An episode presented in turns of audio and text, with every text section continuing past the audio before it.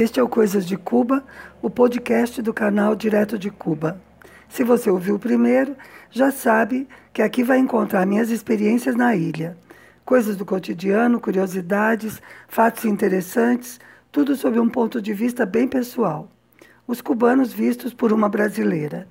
Sobre o primeiro, uma amiga querida reclamou que eu só falei com São Paulo.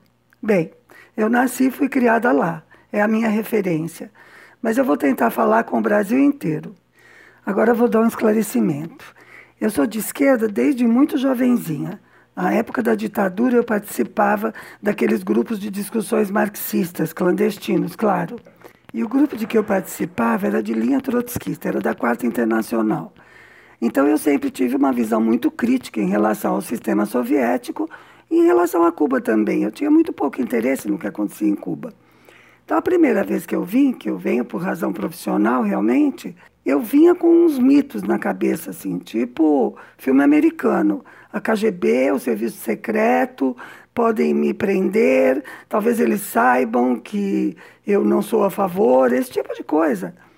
Mas, assim, o primeiro contato no aeroporto já desfez todos os mitos, porque a polícia, tanto da aduana quanto da imigração, faz um atendimento super agradável, super gentil, respeitoso e desfez. Eu entrei tranquila. Aliás, eu tive muitos contatos com essa polícia, né? Tanto da aduana quanto da imigração, porque eu viajava com muita frequência. Nesse primeiro ano, eu viajei três vezes a trabalho e a partir de, do ano 2000, que eu vim morar aqui, eu viajava a cada seis meses. Depois que eu comecei a trabalhar, não, porque aí eu tinha férias anuais. Então, com tanta frequência, eu tive muitos contatos com, essa, com esses trabalhadores, né, com esses funcionários. Uma vez, a história dos livros, por exemplo. Aqueles livros que nós fizemos, que eu comentei no primeiro, chegaram como bagagem desacompanhada. E eu tive que ir ao aeroporto liberar essa bagagem. E foi uma coisa super expressa, super fácil e além disso, eles tiveram interesse em saber o que era, curtiram, olharam, desfrutaram aquilo comigo. Não tinha nenhum rigor. E não é que eles não sejam rigorosos, não é que eles não controlem, ao contrário. Eu tenho o Ministério do Interior, a Polícia Cubana, assim, para mim é muito prestigiado, porque eles são muito capazes, eles são muito organizados. Tanto que o Fidel sofreu mais de 600 atentados e nunca conseguiram matá-lo. Eles são muito bons no que eles fazem. Mas nem por isso eles são grosseiros, nem toscos, nem super autoritários, nada disso. Uma outra vez, eu, mand...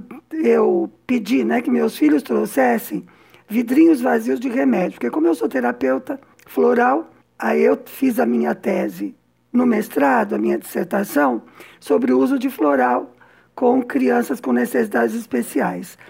E naquele, então eu fiz muito contato com o pessoal da área de terapia e precisavam de vidrinhos com conta-gota. E eu pedi para os meus filhos me trazerem uma grande quantidade. Eles vinham de férias e trouxeram. Eu fui buscá-los no aeroporto e olhando de fora, eu percebia que eles não conseguiam explicar o que era aquilo. Aí eu fui ao policial que estava na porta e disse: Olha, eu preciso ajudar meus filhos a liberar aquilo, porque eles trouxeram para mim. E ele simplesmente me deixou passar. Eu nunca consegui fazer isso no aeroporto de Guarulhos. Consegui entrar à área dos passageiros que estão chegando. E muitas vezes eu tive necessidade, para ser sincera. Era impossível. E volto a dizer, não é que eles não sejam rigorosos.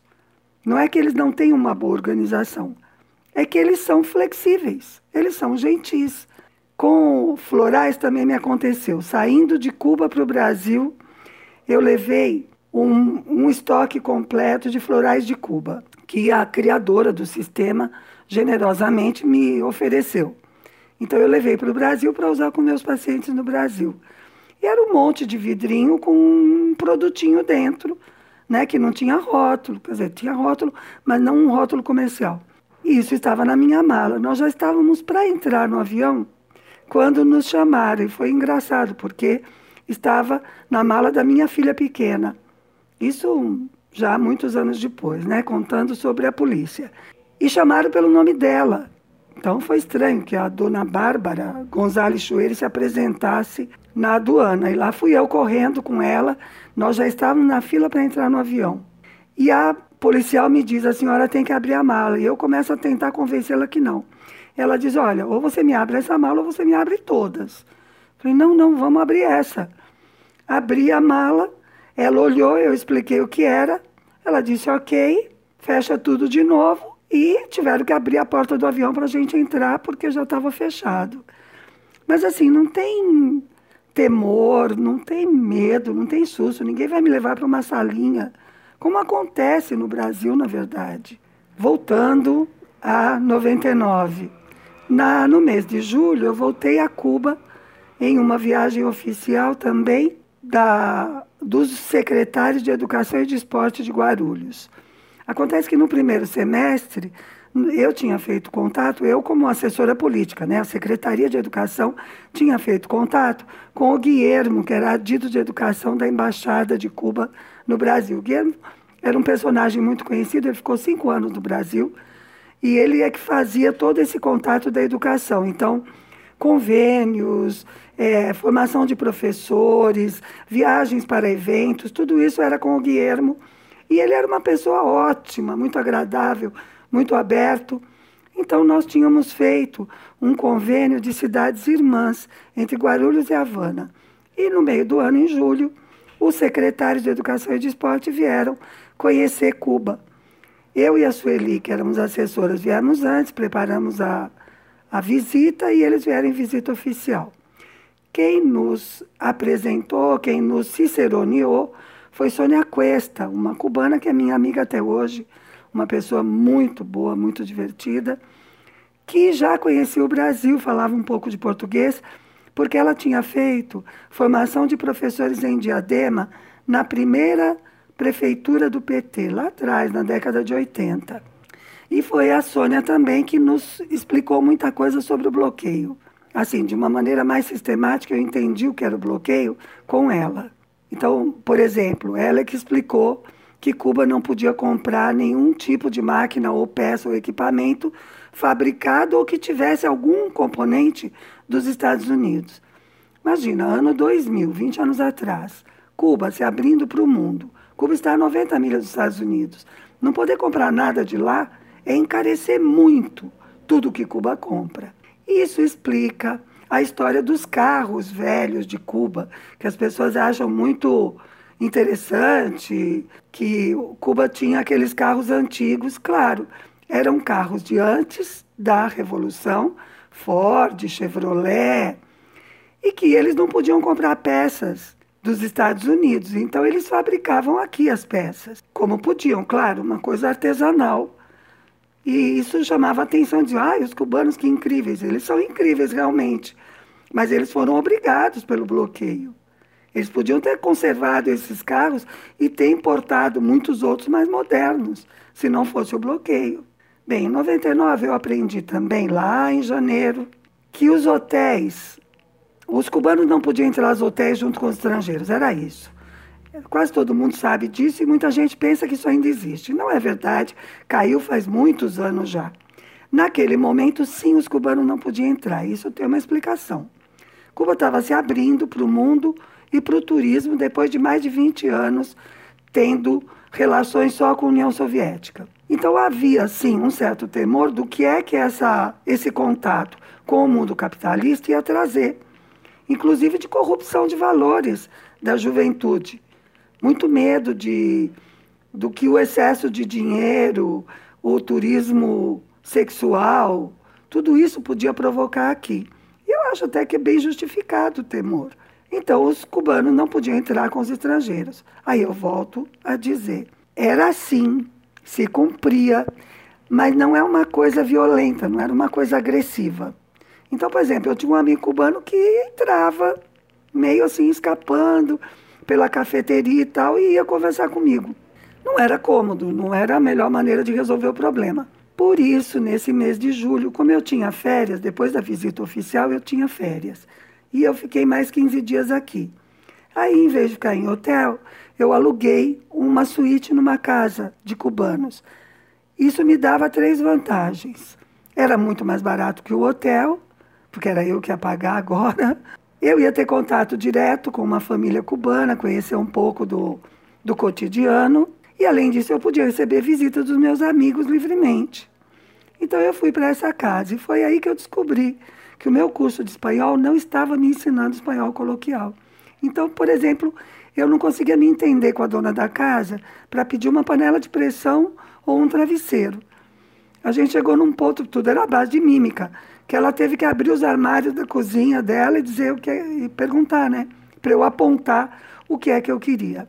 Também foi nessa viagem que eu tive um choque cultural quando eu fui na padaria.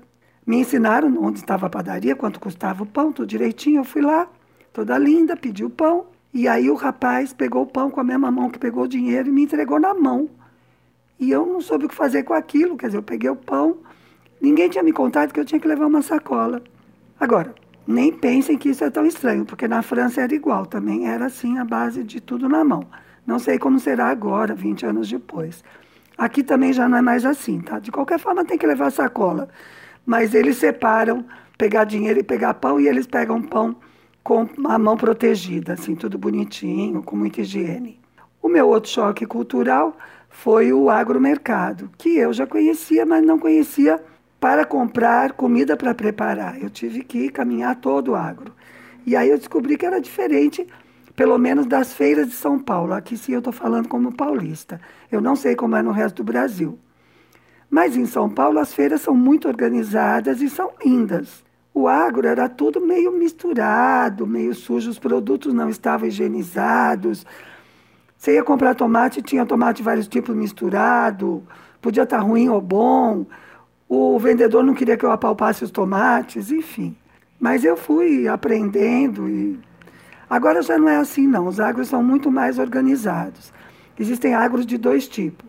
Existe o agro estatal, que quem vende é funcionário do Estado, e existe o agro particular, que é uma concessão do Estado, tem um proprietário privado e os funcionários ali são trabalhadores dele. Existe uma certa diferença. O agro privado, às vezes, é um pouco melhor que o agro estatal, mas não chega a ser nada assim tão relevante. Na verdade, o melhor agro onde eu vou é estatal o que tem mais oferta de produtos. A outra coisa que melhorou de lá para cá é a venda da carne, que naquele momento era bastante exposta. E agora quase todos os agros têm uma salinha refrigerada. Ah, nesse mês também aconteceu o casamento da minha irmã aqui em Cuba. A minha irmã mais velha tinha vindo comigo na primeira viagem, conheceu um rapaz, se apaixonaram.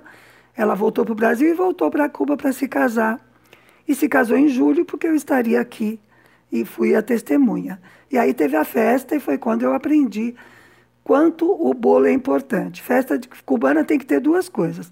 Bolo, bolo é fundamental. Se não tem bolo, não tem festa. E se tiver bolo, já é festa, mesmo que não tenha motivo.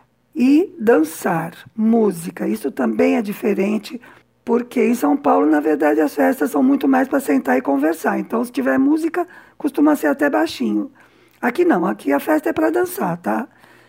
Eu acho legal, não sou dançarina, mas eu acho bem legal, porque as pessoas se divertem muito e desfrutam muito.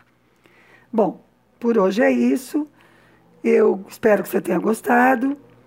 Se você quiser fazer comentários, por favor, se quiser sugerir temas, tem uma caixinha. E nós nos vemos ou nos ouvimos no próximo domingo. Espero você.